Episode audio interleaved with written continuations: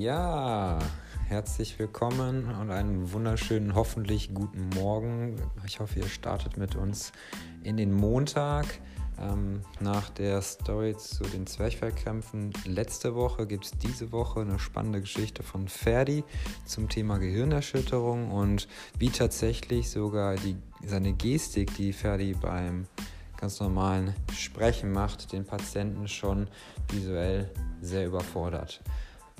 Wie es da genau drum steht und wie es um den Patienten stand, hört ihr jetzt. Bleibt dran und denkt dran, uns zu teilen und unseren Podcast euren Freunden, Kollegen und eurer Familie zu empfehlen. Bis dahin, viel Spaß mit der Story.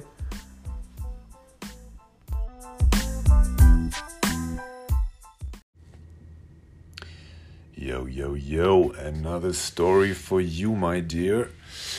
Und ähm, es geht um einen Patienten, der eine Concussion hatte, aber es geht jetzt nicht speziell um Concussions selber, sondern um was anderes. Und zwar, dieser Patient hatte mir in der Anamnese erzählt, ähm, ich hatte gestikuliert und ihm ein paar Sachen erzählt.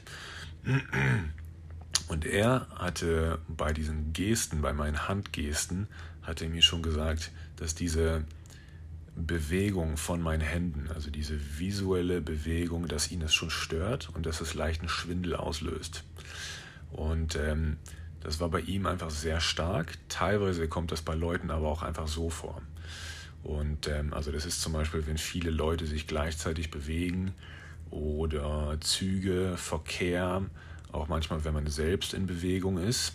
Also immer, wenn man bewegende visuelle Stimuli hat, oder teilweise auch induziert durch eigene Bewegung, hatte er jetzt zum Beispiel ähm, die, diesen Schwindel bekommen. Also es war ein visuell induzierter Schwindel. Ähm, fand ich erstmal ein recht cooles Thema und ähm, bei ihm war das einfach recht, recht interessant, weil halt diese Gesten, einfach meine Handgesten schon zu viel war. Also er war sehr sensibel. Und ähm, genau, es ist ein visuell-vestibulärer Konflikt, der dann da entsteht. Also das Visuelle sagt, äh, da dreht sich was, das Vestibuläre sagt eventuell was anderes und das Gehirn wird nicht so richtig schlau draus.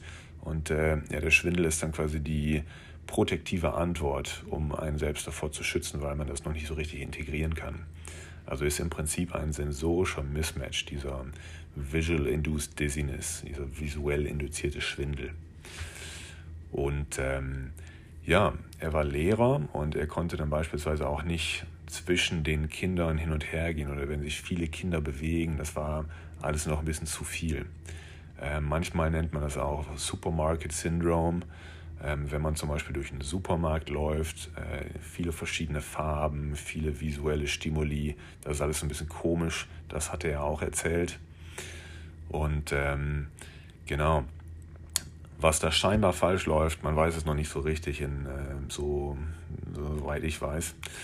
Ähm, die sensorische Neugewichtung im Hirn klappt noch nicht ganz optimal. Also so dass ähm, das Gehirn muss entscheiden, worauf es sich jetzt verlässt. Also das Visuelle, das Vestibuläre oder das Somatosensorische, um mich im Raum zu orientieren. Und das war bei ihm halt ähm, ja leider komplett daneben. Und da musste man das desensibilisieren und habituieren.